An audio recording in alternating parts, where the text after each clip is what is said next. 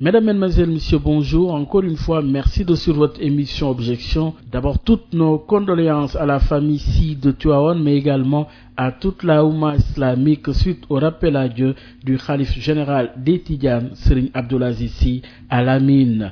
Ce dimanche correspond au troisième jour de son décès.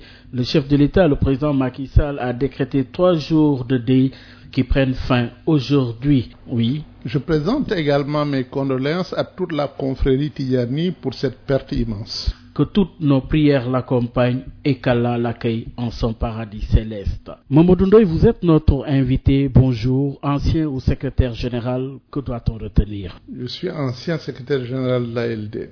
Vous brisez le silence aujourd'hui. Pourquoi avoir attendu longtemps justement avant, avant de parler?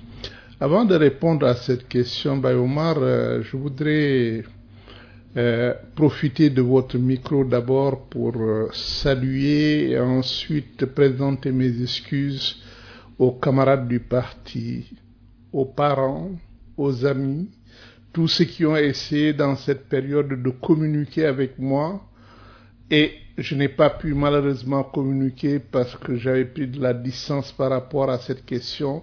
Donc je leur présente mes excuses. Et je voudrais leur dire aussi que si j'ai observé ce silence pendant tout ce temps, c'était parce que le bureau politique de mon parti a pris une décision.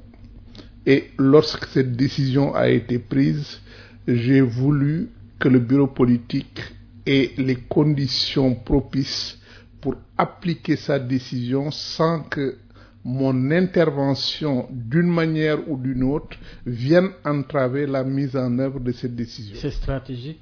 Ce n'est pas stratégique du tout, c'est éthique. En quoi?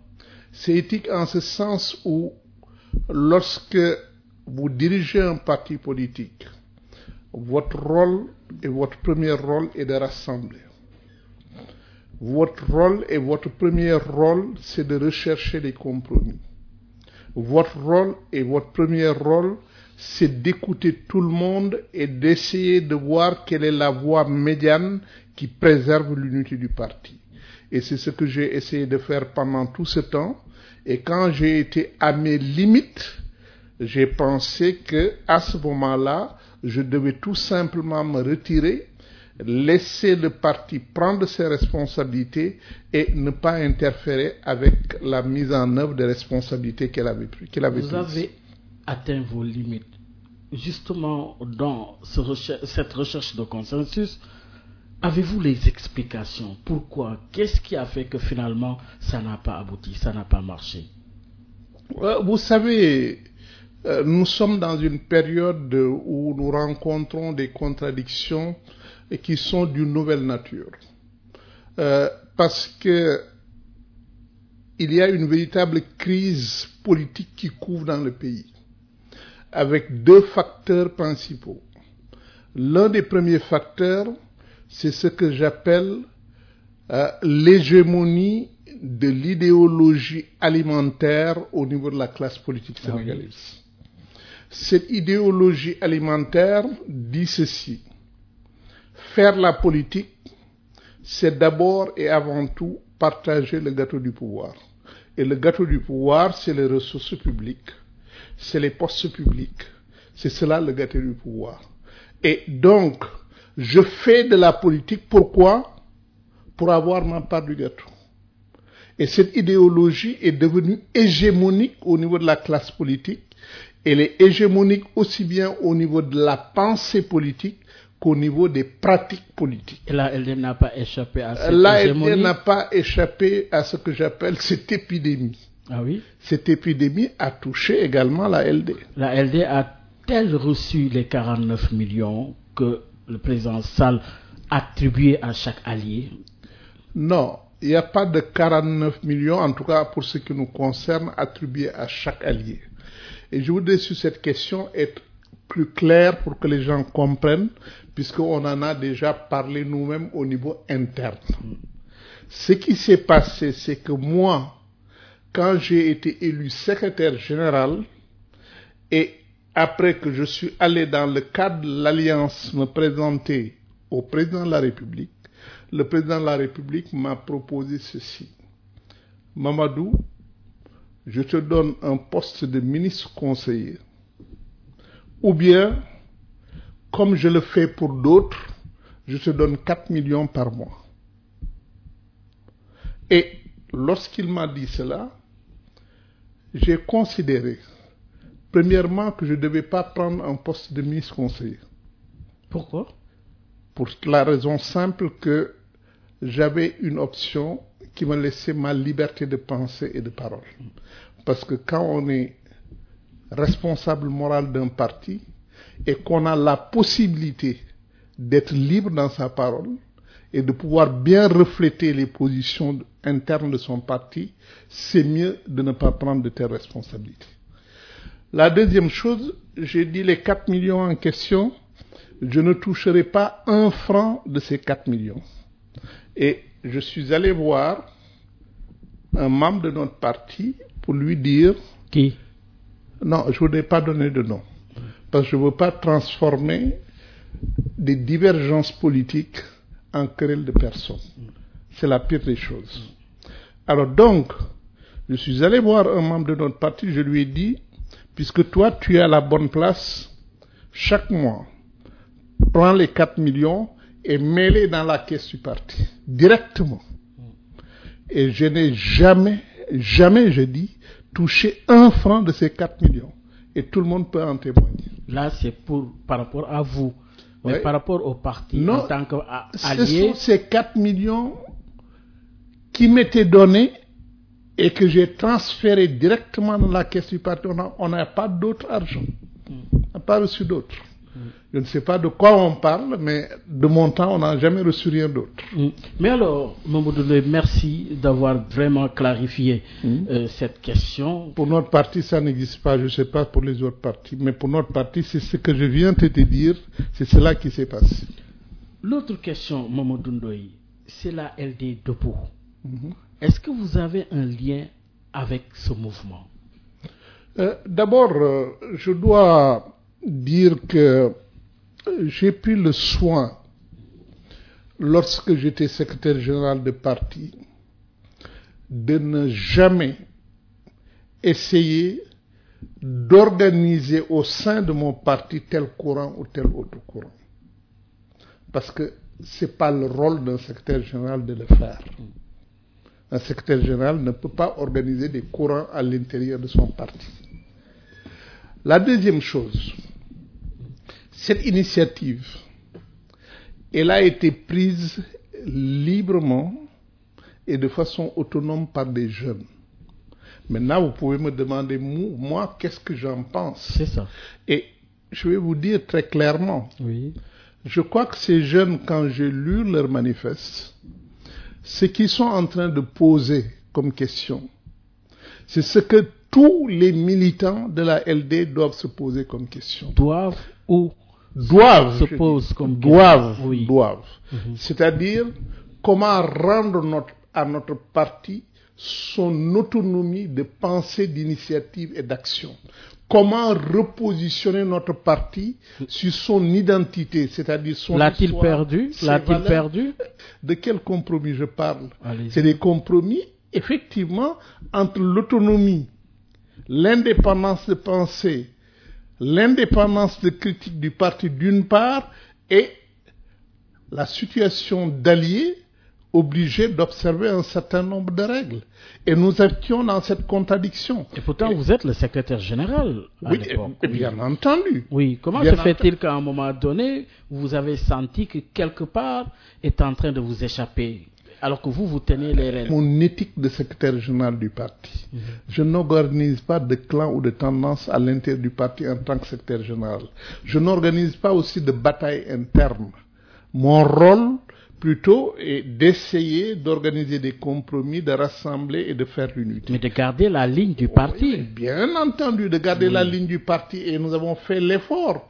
Mes messages à l'intérieur du parti étaient très clairs pour tout le monde en ce qui concerne la nécessité de garder les valeurs pour lesquelles nous nous sommes engagés en politique Oui, c'est que- et qui font même le sens de notre engagement. Ce que nous, nous aurions après la ligne éditoriale, vous, votre ligne idéologique, votre âme, finalement avait été perdu au profit ou au détriment de qui? Nous étions, nous étions dans un soutien critique.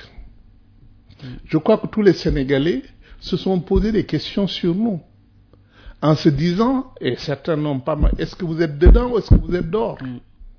Quand j'étais secrétaire général du parti, c'est la question qu'on se posait. Effectivement, on était dedans et dehors. Oui. Au point que, je vous donne un fait, Mhm. euh, le directeur de cabinet de, le- de votre représentante au sein d'un ministère avait été limogé. Mais oui, Oui. Mais, mais un allié, un allié est nécessairement dedans et dehors. S'il est allié, Oui. Maintenant, si c'est l'allégeance, vous êtes totalement dedans. Mm.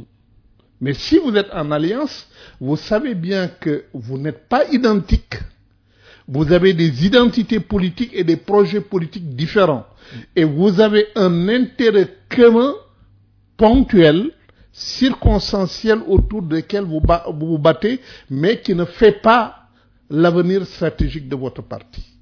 Et justement, ceux qui l'ont compris, c'est justement ceux qui aujourd'hui disent, écoutez, nous, notre parti ne peut pas se laisser aliéner par cette alliance.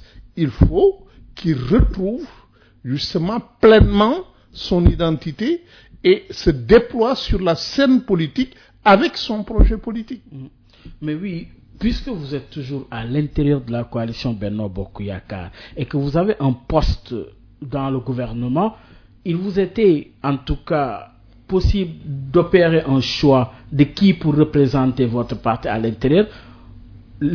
Les uns et les autres disent que ce choix n'avait pas été respecté. À qui imputer cette responsabilité? Euh, ça, je ne sais pas, parce que je ne suis plus dans la direction du parti. C'est la direction qui a traité cette question. Je n'étais pas là. Je ne sais pas comment ça s'est déroulé. Ce que je peux dire, c'est que quand j'étais secrétaire général du parti, tous les choix de personnes faits par le parti pour représenter ici ou là, ces choix ont été respectés par le président de la République. Mais là, ça n'a pas Ah, été le ça, cas. je ne sais pas. Je ne sais pas, je n'étais pas là. Mhm. Je n'étais pas là. Et justement par rapport à ce courant à l'intérieur euh, du parti, justement, il y a des réactions. Le porte-parole du parti dit que voilà, c'est pas reconnu par les textes, les autres disent le contraire. Si vous devriez trancher cette question, qu'allez-vous dire? Non, euh, bien sûr, il ne m'appartient pas d'abord de trancher cette question. Mais ce que je dis, lorsqu'on en est là, nous avons des structures qui ont le pouvoir de décision politique. En l'occurrence, ici, c'est le bureau politique. Mm.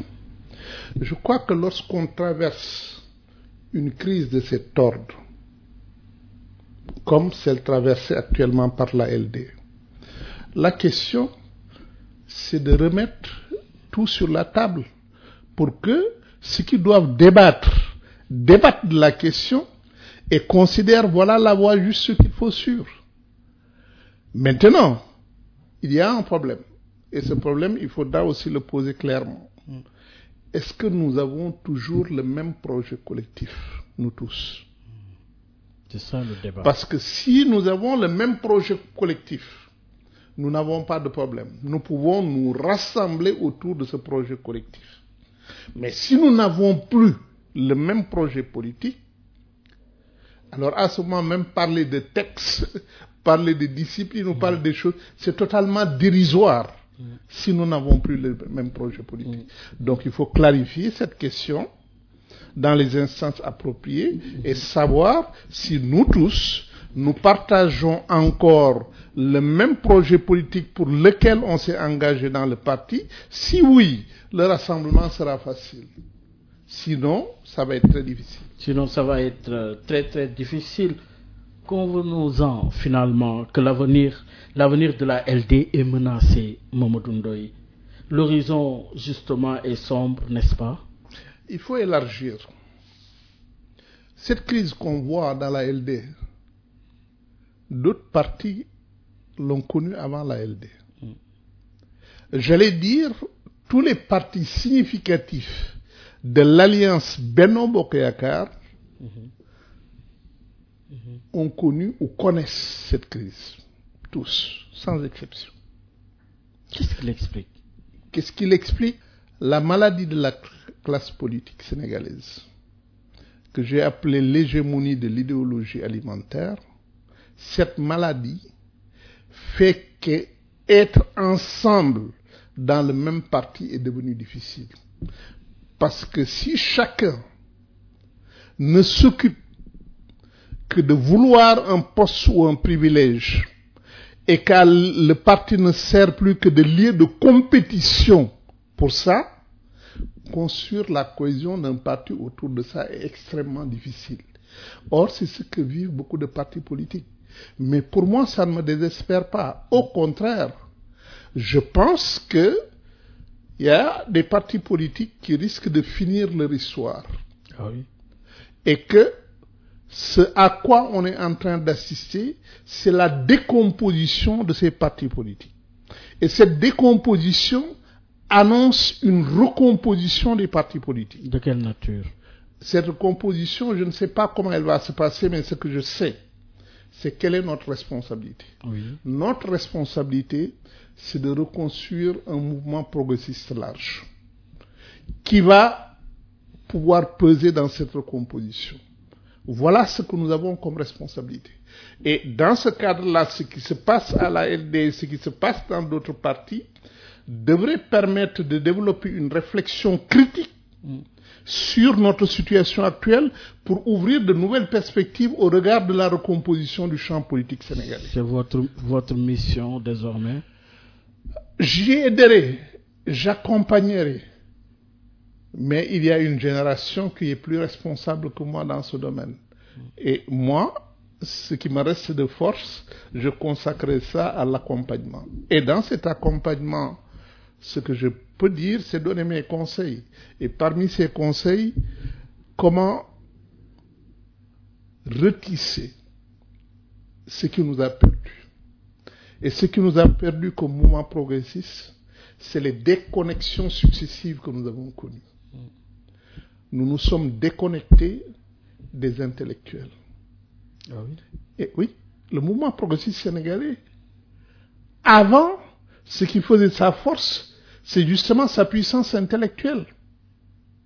Et cette puissance intellectuelle était tellement attractive que l'hégémonie du débat d'idées pratiquement était de son côté. Et ça, nous l'avons perdu. Ça, c'est une première déconnexion que nous avons eue.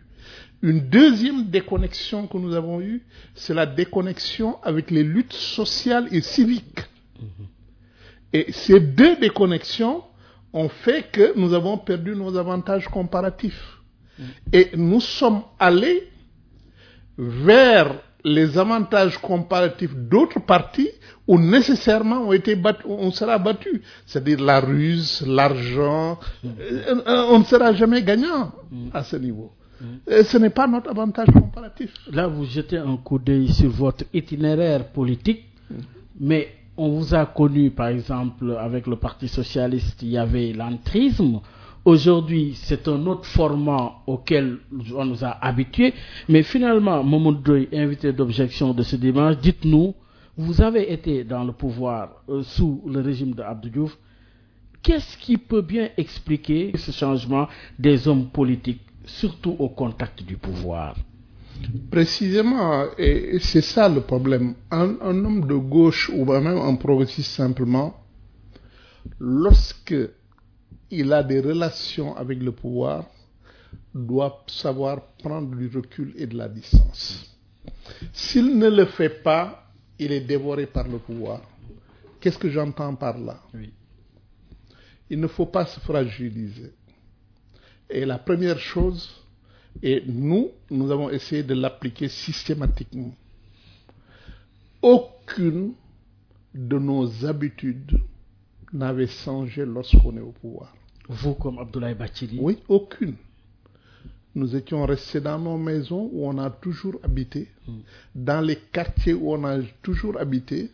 Nos enfants étaient dans les écoles où ils ont été toujours. Nous n'avons pris aucun nouveau engagement, qu'un nouvel engagement du fait que nous étions au pouvoir. Et ça, ça vous permet de garder votre autonomie. Mais lorsque un homme de gauche ou bien un progressiste va au pouvoir et change complètement ses habitudes pour se donner un autre standing, Mm. Sortir du pouvoir va lui créer des problèmes. Alors que nous, à chaque fois qu'on a décidé qu'on devait quitter un pouvoir, on l'a quitté sans problème. Mais la LD, c'est votre parti, pour ne pas dire que c'est votre enfant, c'est votre bébé. Mais aujourd'hui, quand vous regardez de loin ce qui s'y passe, quel est le sentiment qui vous anime? Faudrait-il laisser la LD mourir de sa belle mort ou qu'est-ce qui risque de se passer? La LD ne peut pas mourir. Parce que la LD, ce n'est ni l'étiquette, ni Mamadou Ndoye, ni un autre. La LD, c'est une certaine idée et une certaine aspiration de ce que doit devenir le Sénégal, l'Afrique et le monde. C'est pourquoi la LD ne peut pas mourir. Mais il faut le comprendre. Oui. Mais la LD ne peut pas mourir. Ceux qui pensent que la LD ne, ne comprennent pas ce qu'est la LD. Mais on a vu, Mamadou Ndoye, des militants formatés, formés au sein même de cette LD, et de cette LD et le résultat aujourd'hui, il est là. Ah, On a vu pire. Vous parlez des militants formés. Nous avons perdu même. C'est l'échec d'une formation? euh, Non, nous avons perdu même des formateurs de militants. Ah oui. Euh, La question de la résilience, Mm, mm. c'est certainement le produit de l'éducation. Mm. Mais il y a d'autres facteurs personnels aussi qui interviennent, des facteurs familiaux aussi qui interviennent, des facteurs sociaux qui interviennent. Or, c'est une question de résilience. C'est-à-dire face au risque d'aliénation du pouvoir politique, quelle est votre capacité à résister C'est cela la résilience. Et cette résilience politique, c'est vrai que l'éducation politique y apporte beaucoup, mais toute seule, elle ne suffit pas. Il y a d'autres facteurs qui interviennent. D'autres facteurs qui interviennent. Venons-en à l'installation de la 13e législature. Oui, une installation polluée par l'absence de Khalifa Sall.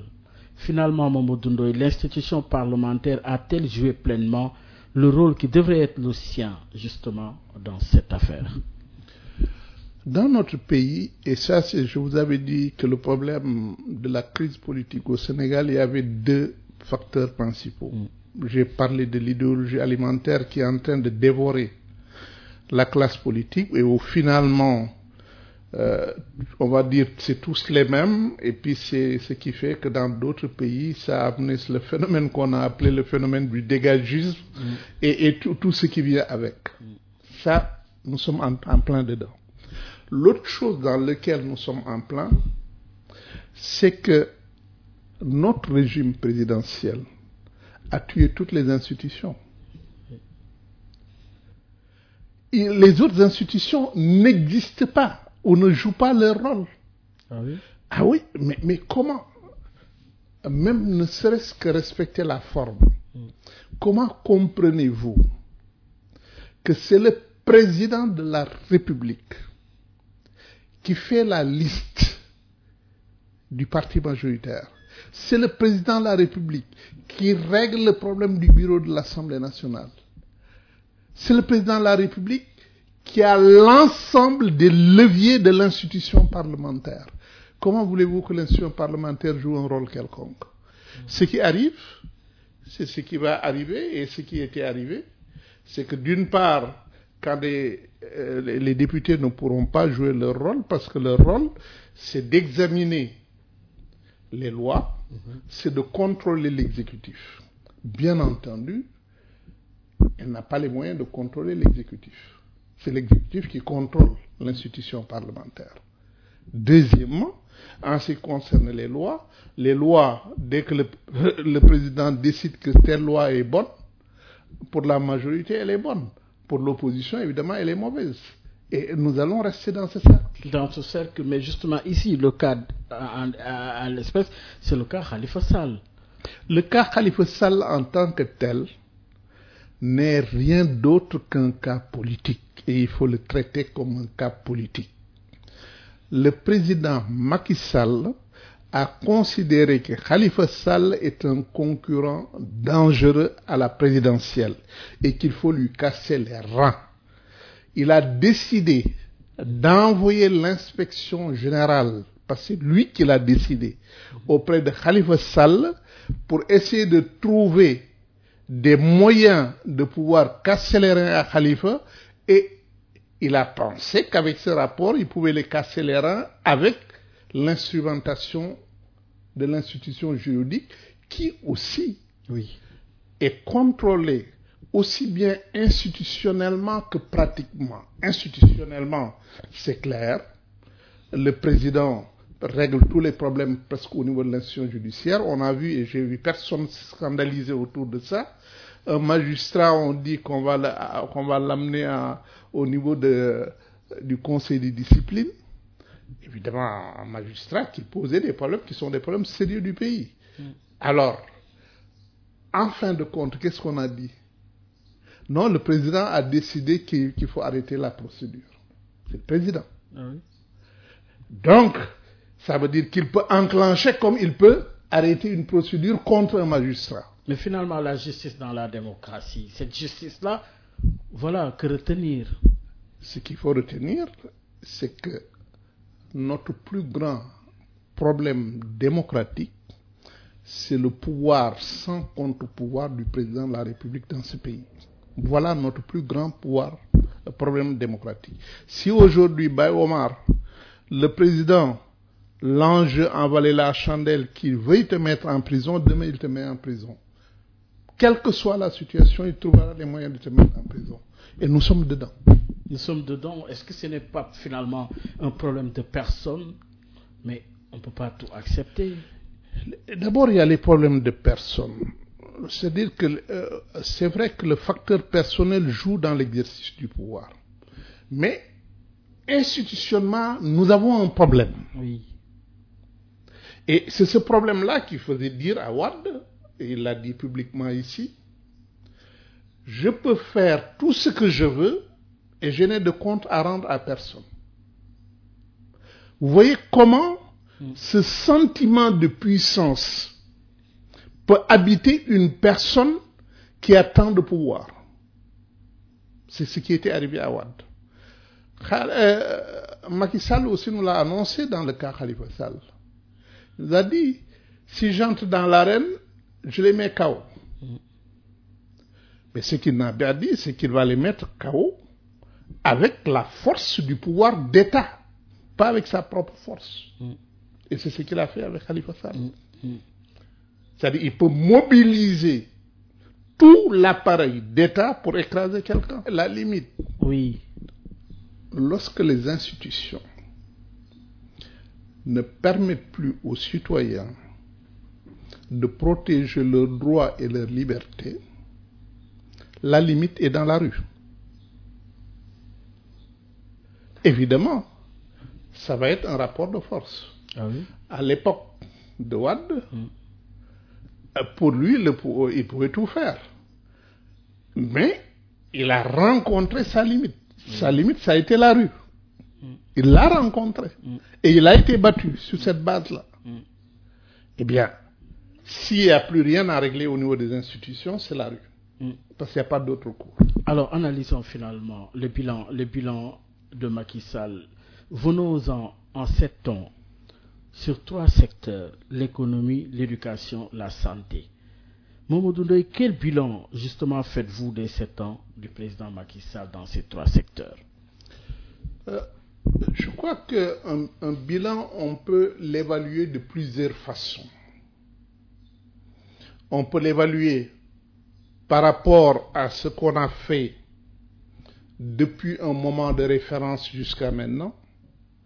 Si on évalue comme cela, il est clair que Macky Sall, dans certains domaines, a permis des avancées, dans d'autres domaines, non. Par exemple, si nous prenons la croissance économique, c'est clair que Macky Sall, par rapport à la situation de 2012, a fait faire des avancées au Sénégal. Je crois que c'est objectif et tout le monde peut le reconnaître. Bien sûr, mais même sur ce terrain, il y a des critiques. On peut regarder les limites de ça, et il y en a plusieurs. La première limite, c'est que c'est un rattrapage.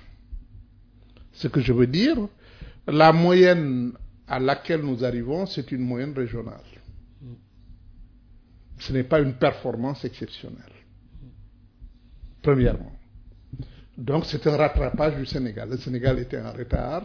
Le Sénégal a rattrapé son retard. Deuxièmement, on peut mesurer par rapport à l'impact. Et l'impact, c'est quoi? Est-ce qu'aujourd'hui, on a un mieux-être? Est-ce qu'on a réduit la pauvreté? Quand nous regardons en 2016 le PNB par habitant, il a légèrement chuté aujourd'hui. Lorsque nous prenons le taux de pauvreté, la croissance a eu très peu d'impact sur la réduction de la pauvreté. Alors, finalement, qu'est-ce qu'on peut dire? On peut dire, oui, comme chacun dit, oui, j'ai fait ceci, j'ai fait ceci, j'ai fait cela. Mais au final, les résultats, on parlait de la santé. En matière de santé, c'est vrai, on continue sur certaines questions à avoir une bonne courbe. Je veux dire, par exemple, la mortalité infantile, on continue. C'est pas venu avec Macky Sall et c'est pas accéléré avec Macky Sall. On continue dans la voie de la baisse. Mais cette voie de la baisse a, a commencé depuis longtemps. Si on prend l'éducation en matière d'alphabétisation de notre population, qui est d'ailleurs une des priorités dans le PSE, on n'a pas avancé. Si on prend la scolarisation des enfants, on n'a pas avancé. Par conséquent, euh, en termes de résultats et, not- et notamment en termes de développement social et de développement humain, nous n'avons pas beaucoup avancé. Et de ce point de vue, lorsque vous regardez nos indicateurs de développement humain par rapport aux moyennes africaines, le plus souvent, nous sommes en dessous des moyennes africaines. De l'Afrique au sud du Sahara. Ok, mais il y a aussi une autre problématique qui est là, c'est notre dette publique. Cette dette publique suit une tendance haussière, 14% en 2014, qui, et il risque de passer à 30% en 2018. Le FMI alerte, les autorités rassurent. Vous, êtes-vous rassuré? Euh, Je suis même peut-être plus inquiet que les FMI. Ah oui? Parce que peut-être que les FMI n'osent pas Mm, ouvertement, ouvertement Ah, oui. un certain nombre de problèmes. Euh, je connais la- le cas d'un pays africain que je ne citerai pas, qui, parce qu'on lui avait dit qu'en 2017, il pourrait commencer l'exploitation de son pétrole, s'est endetté de manière cachée, s'est endetté de manière cachée, au-delà de ses capacités. Et l'exploitation du pétrole n'a pas commencé au moment prévu. Et le pays s'est retrouvé dans une crise terrible. Et c'est pourquoi je suis inquiet. Parce que pour moi, cette fièvre de l'endettement est liée à la perspective du pétrole. Ah oui, il y a un lien Pour moi, oui. On se dit, écoute, ça va venir, donc pas de problème. Euh, on peut avoir euh, aujourd'hui la crédibilité nécessaire au niveau des bailleurs, et puis on, on va foncer. Et puisque 2019 est là, il faut tout faire pour que d'ici 2019, on puisse montrer des trophées. Et je crois que euh, si on suit cette logique, cette logique va être catastrophique pour le pays. Il parle de rationalisation de la dette. Vous n'y croyez pas? On risque d'aller au-delà de nos possibilités en nous disant, oui, demain il y a le pétrole. Mm. Mais alors, justement, du point de vue économique, le descriptif a été fait. On va justement assister à l'ouverture des classes pour bientôt. L'éducation, l'enseignement supérieur, parce que là aussi, vous entendez le cri justement des responsable du SAES, de l'enseignement supérieur, mais qu'est-ce qui fait que finalement il est difficile de s'accorder sur cette question de l'enseignement supérieur Parce que le syndicat n'est pas content, on n'arrive pas à s'entendre concernant l'enseignement supérieur. Je crois qu'il y, y, a beaucoup de choses parce que les points de vue peuvent être très différents au niveau de l'éducation. Mm -hmm. Et je peux comprendre qu'un syndicat d'enseignants occupé avant tout à défendre ses mandataires ne soit pas d'accord avec un gouvernement sur les priorités. Mais il y a un certain nombre de priorités que le dialogue sur l'enseignement supérieur devrait permettre de voir émerger et en fait, normalement, la concertation nationale sur l'enseignement supérieur aurait dû permettre aujourd'hui d'avoir une base commune de travail entre le syndicat et le gouvernement. Mais apparemment, ça ne marche pas. Oui, ça ne marche pas. Cela est-ce qui est dû à l'absence de dialogue L'absence de dialogue même sur le terrain politique. Là, on parle de nécessité de dialogue. Le président lance un appel. Comment percevez-vous cet appel au dialogue du chef de l'État? Je crois que le dialogue politique, comme d'ailleurs d'autres dialogues, nécessite une capacité à la fois d'écoute, de compromis et de consensus.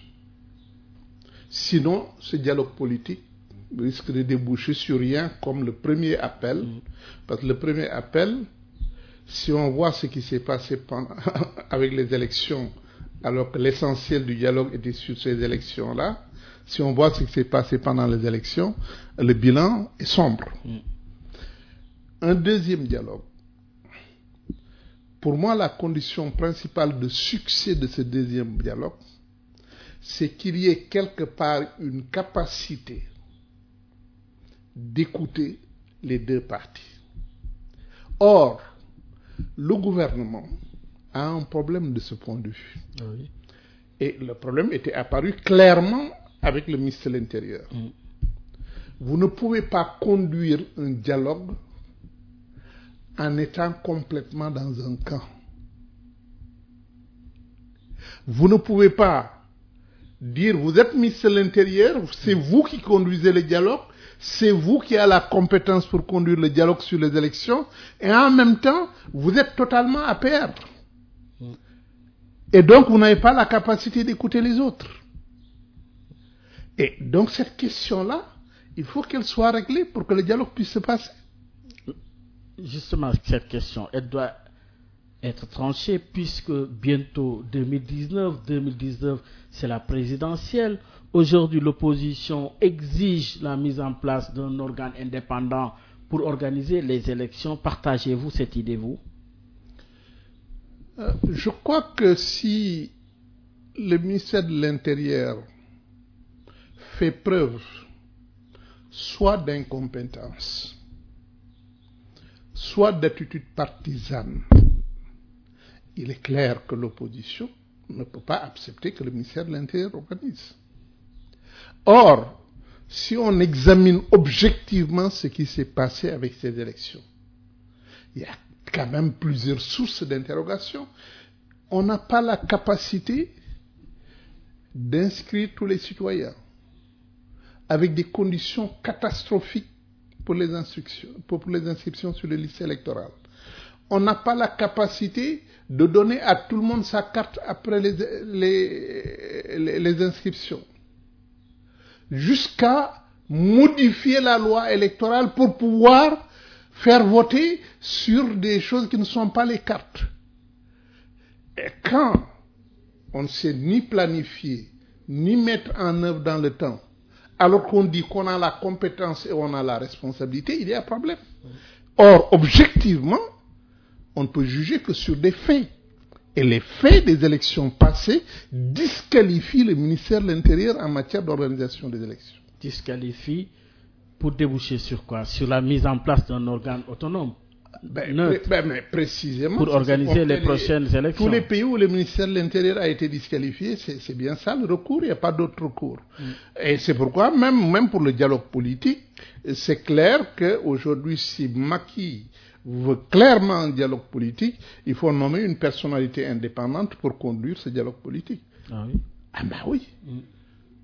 Euh, euh, Si le gouvernement ne peut pas se mettre dans une position d'État en oubliant qu'il est parti au pouvoir, il ne pourra jamais conduire le dialogue politique. Il ne peut pas. Mais qu'on en arrive là, finalement, le parti État est de retour ou bien? Nous avons une histoire de parti d'État. Oui. Parce qu'il ne faut pas oublier, et ça aussi, c'est pourquoi lorsque les gens réfléchissent sur notre, euh, notre système présidentiel en comparant avec la France et tout cela, ça ne marche pas. Parce que nous, notre système présidentiel a été élaboré, mis en œuvre avec l'esprit de parti unique. Et cet esprit, il est toujours là. Il est toujours là. Pour rappeler que nous recevons Momodou Ndoye, ancien secrétaire euh, général de la LD, la Ligue démocratique, Benno Bokuyakar. Parlons-en. Vous êtes un allié dans Benno Bokuyakar. Aujourd'hui, on a assisté à des frustrations, à des contestations venant de militants membres de partis alliés. Quelle lecture faites-vous justement de ces frustrations au lendemain de la formation du gouvernement de John II Il y a la faute de tous les côtés au sein de Benno. Les alliés qui protestent ont fait allégeance à Macky Sall et du fait de cette allégeance, lui ont donné la responsabilité de confectionner la liste des députés. C'est eux. Et ils l'ont accepté. Premièrement. Deuxièmement, Macky Sall, dès le début, dès le début, on savait qu'il voulait avoir une majorité APR, pas une majorité Benno Bokeyakar. Ah oui? Oui, Macky Sall voulait une majorité APR. Et ce qu'il a fait avec les listes, c'est bien cela qu'il voulait, réaliser une majorité APR. Et il a sa majorité absolue APR. Autrement dit, à l'Assemblée nationale, il n'a besoin de personne, Pour quelle même pas de ses Pour alliés. quelle finalité Pour quelle finalité Être maître de toutes les dynamiques et de tous les leviers. C'est le cas Mais c'est le cas, bien sûr. Les autres euh, font le service après-vente. C'est tout. Mais justement, tout ceci, c'est en perspective de la présidentielle de 2019, l'avenir de Benno C'est toujours les contradictions. Oui. Il a besoin de ses alliés, mais en même temps, il les affaiblit. C'est la contradiction. Parce que s'il n'a pas les alliés, il a un problème pour avoir une majorité au premier tour. Mais il ne veut pas d'alliés gênants. Allié gênant, c'est un allié qui compte. Et aujourd'hui, regardez tous les alliés. Avant les élections, la paire a essayé de prendre tous les maires des partis alliés. Il a essayé de recruter tous les maires des partis alliés parce qu'il considère que ce sont là les électeurs, les vrais électeurs, les, au moins les grands électeurs des partis. Donc, aucun parti n'a échappé à cette tentative, aucun allié. Deuxièmement, au niveau des élections, il les a affaiblis encore politiquement. Il n'y a aucun parti qui s'est retrouvé presque avec le même nombre de députés qu'avant. Tous, on a réduit leur influence au niveau de l'Assemblée nationale. Donc, il les affaiblit. Et ça, c'est objectif. Ce n'est pas un jugement de valeur, c'est un constat. Il les affaiblit. Mais en même temps, il a besoin d'eux. Mais justement, peut-être que les deux, c'est pas contradictoire. On assujettit plus facilement un allié faible qu'un allié fort. et avec des risques ou des conséquences, justement en perspective de 2019. Si vous aviez à analyser l'attitude du chef de l'État en perspective de 2019, surtout au sortir des élections législatives du 30 juillet dernier, que retenir? Mais il a un problème, Un problème sérieux. Mm. Quand on examine les résultats des élections, les gens lèvent les bras et parlent de victoire écrasante de Bernard Bokayakar. Mais si ces élections étaient des élections présidentielles, Maki irait au deuxième tour. Et s'il va au deuxième tour, il n'a pas de réservoir. Il n'en a pas. Et par conséquent, il va être battu. Et aujourd'hui, je suis sûr qu'il analyse la situation de la même façon que je suis en train de l'analyser. Et il lui faut nécessairement prendre de nouvelles initiatives pour élargir sa majorité ou être battu en 2019. ou être battu en 2019. Mais finalement, au sein de Bernard Bokyakar, quel est l'avenir de la coalition présidentielle, justement en perspective de 2019 D'abord, est-ce qu'il y a une coalition? Ah oui? Mais vous êtes D'abord, non, non, attendez, oui, oui, attendez. Je veux m'expliquer. Oui. C'est-à-dire que dans notre pays, ça ne se passe pas comme dans d'autres pays. Dans d'autres pays, les gens vont aux élections et en fonction des résultats électoraux, on essaie de composer des coalitions gouvernementales. Dans notre pays, on a même inventé le vocabulaire majorité présidentielle élargie.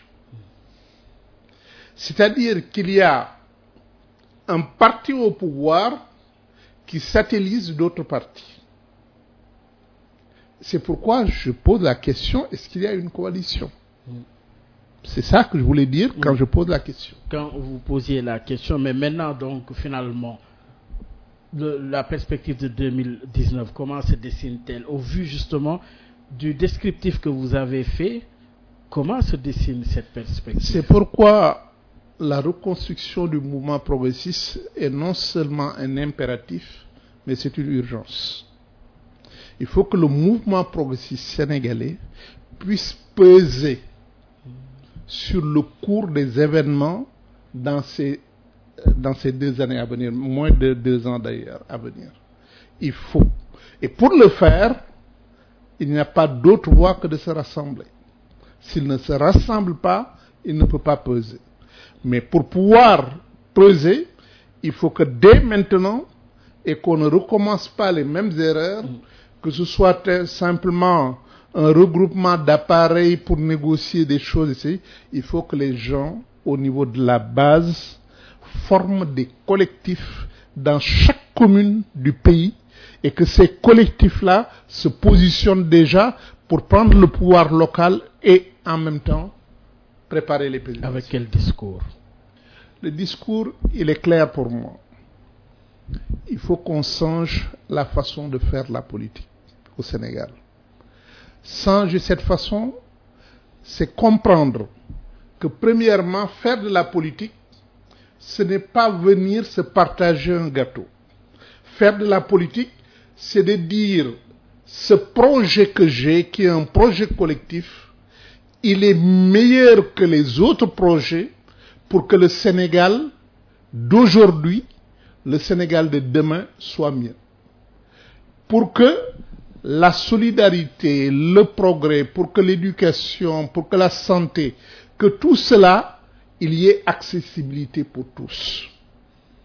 Et pour ce faire, le peuple sénégalais doit comprendre lui aussi, parce qu'il faut s'adresser au peuple en ces termes, que l'argent dont on parle, c'est son argent. C'est pas d'autre argent. Le budget dont on parle, c'est l'argent des Sénégalais. Et cet argent-là, ils l'ont confié à l'exécutif. Ils l'ont confié à Macky Sall. Mais pourquoi ils lui ont confié ça? Pourquoi? Pour quelle raison? Ils lui ont confié pour qu'il fasse ce qu'eux ne peuvent pas faire. Ils ne peuvent pas, chacun ne peut pas construire une école pour dire c'est pour mon enfant. C'est l'argent commun qui doit le faire pour tout le monde et personne ne doit en être exclu. Je ne peux pas construire un dispensaire ou un hôpital pour dire c'est pour moi seul. C'est pour tout le peuple, pour toute la contrée qu'on doit construire les hôpitaux et les dispensaires. Et personne ne peut le faire seul, c'est l'argent commun qui doit le faire. Je dois avoir de l'eau potable. Je ne peux pas aller au lac des guerres tout seul pour amener de l'eau potable. C'est l'argent commun qui doit m'amener l'eau. Et tout le monde a droit à cette eau-là. Quand je veux travailler, soit j'ai de l'emploi donné ou je ne l'ai pas, il faut que l'argent commun me donne les outils nécessaires pour développer mon auto-emploi ou mon entreprise. Euh, voilà les, les, questions sur lesquelles on peut conscientiser les Sénégalais et leur dire aussi qu'ils sont responsables. Parce que c'est eux, c'est eux qui confient l'argent du pays à un homme, mm. en l'élisant président de la République. Mais se pose alors la, la problématique de la redevabilité, la mm. question de la gouvernance également. Mm. Mais dites-nous, quand le chef de l'État nomme son petit frère à la caisse de consignation, quelle lecture? Je crois qu'on s'est suffisamment prononcé. Nous avons été les premiers à nous prononcer sur cette question et à condamner cette démarche. En disant, euh, le bien public, on ne peut pas le donner à sa famille. Tous les Sénégalais sont égaux devant le bien public. Donc on ne peut pas choisir son frère ou, ou, son ami ou même son militant et lui donner cela. Parce que c'est le bien public. Oui, vous avez attendu, vous avez mis du temps pour vous prononcer sur votre départ du poste de secrétariat général, mais vous restez militant tout de même de la LD. Mais vous voyez bien que je suis un militant. Et ceux qui, justement, avaient souhaité vous entendre sur la question, le dernier mot leur appartient. Que leur diriez-vous? Mais ce que je dis à tous les militants de la LD, nous nous sommes engagés pour un projet de transformation progressiste du Sénégal. C'est pour ça que nous tous, nous nous sommes engagés en politique. Et aujourd'hui, nous n'avons pas le droit de jeter ce projet collectif pour des calculs étroits, pour des calculs à court terme qui ne font pas le sens d'une vie. Et c'est pourquoi je lance un appel à tous les camarades y compris à ce qui aujourd'hui semble un peu bizarre. Eux aussi, je leur demande de se rappeler toute l'histoire que nous avons vécue ensemble, tous les sacrifices qu'ils ont consentis eux-mêmes pour cette transformation progressiste du Sénégal et qui a connu des acquis considérables parce que sinon notre pays est là en matière de démocratie, en matière d'éducation, malgré les insuffisances, c'est leur bataille. Et beaucoup, beaucoup ont même payé de leur vie oui, pour en arriver. énormément beaucoup de nos compagnons et c'est pourquoi je pense que mon appel s'adresse à tous les militants du parti. Merci. Merci à vous aussi. Encore une fois, ça a été un plaisir de vous accueillir à l'émission Objection. Merci. Mesdames et messieurs, ça en est tout. Excellente suite de programme sur la 98.5. Merci, au revoir et à dimanche prochain.